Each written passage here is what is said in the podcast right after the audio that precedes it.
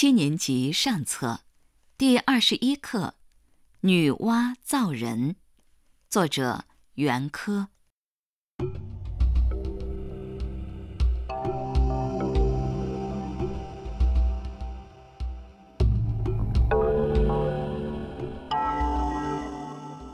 天地开辟以后，天上有了太阳、月亮和星星，地上有了山川草木，甚至有了鸟兽虫鱼了。可是单单没有人类，这世间无论怎样说吧，总不免显得有些荒凉寂寞。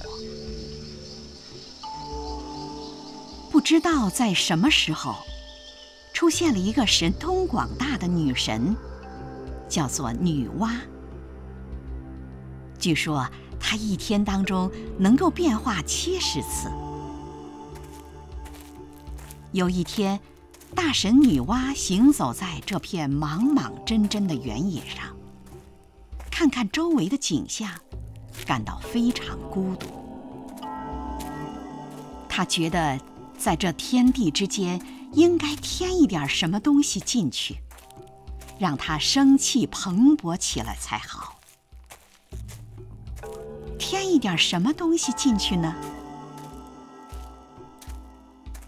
走呀走的，他走得有些疲倦了。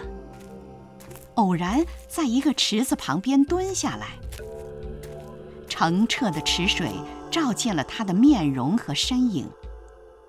他笑，池水里的影子也向着他笑。他假装生气，池水里的影子也向着他生气。他忽然灵机一动，世间各种各样的生物都有了，单单没有像自己一样的生物。那为什么不创造一种像自己的生物？来加入到世间呢？想着，他就顺手从池边掘起一团黄泥，掺和了水，在手里揉团着，揉团着，揉团成了第一个娃娃样的小东西。他把这个小东西放到地面上，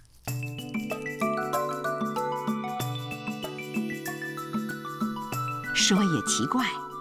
这个泥捏的小家伙，刚一接触到地面，马上就活了起来，并且一开口就喊：“妈妈，！”接着一阵兴高采烈的跳跃和欢呼，表示他获得生命的欢乐。女娲看着她亲手创造的这个聪明美丽的生物，又听见妈妈的喊声，不由得满心欢喜。眉开眼笑，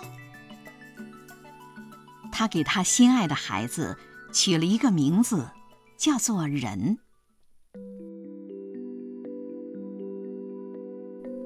人的身体虽然小，但据说因为是神创造的，相貌和举动也有些像神，和飞的鸟、爬的兽都不相同。看起来似乎便有一种管理宇宙的非凡的气概。女娲对于她这优美的作品感到很满意，于是他又继续动手做他的工作。他用黄泥做了许多能说会走的可爱的小人儿，这些小人儿在他的周围跳跃欢呼，使他精神上。有说不出的高兴和安慰。从此，他再也不感觉到孤独寂寞了。他工作着，工作着，一直工作到晚霞布满天空，星星和月亮射出幽光。夜深了，他只把头枕在山崖上。略睡一睡。第二天，天刚微明，他又赶紧起来继续工作。他一心想把这些灵敏的小生物布满大地，但是大地毕竟太大了，他工作了许久，还没有达到他的志愿，而他本人已经疲倦不堪了。最后，他想出了一个绝妙的创造人类的方法。他从崖壁上拉下一条枯藤，伸入一个泥潭里，搅浑了浑黄的泥浆，向地面上这么一挥洒，泥点儿溅落的地方就出现了许多小小的叫着跳着的人儿。可先前用黄泥捏成的小人儿一般无二。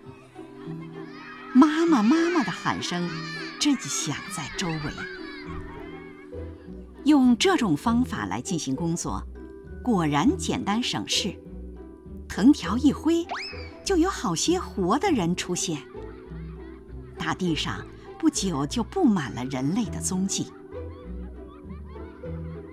大地上虽然有了人类，女娲的工作却还没有终止。她又考虑着，人总是要死亡的，死亡了一批。再创造一批吗？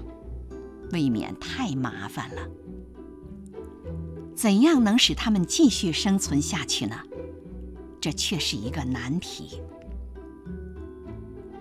后来他终于想出了一个办法，就是把那些小人儿分为男女，让男人和女人配合起来，叫他们自己去创造后代，担负起。养育婴儿的责任，这样人类就世世代代绵延下来，并且一天比一天加多了。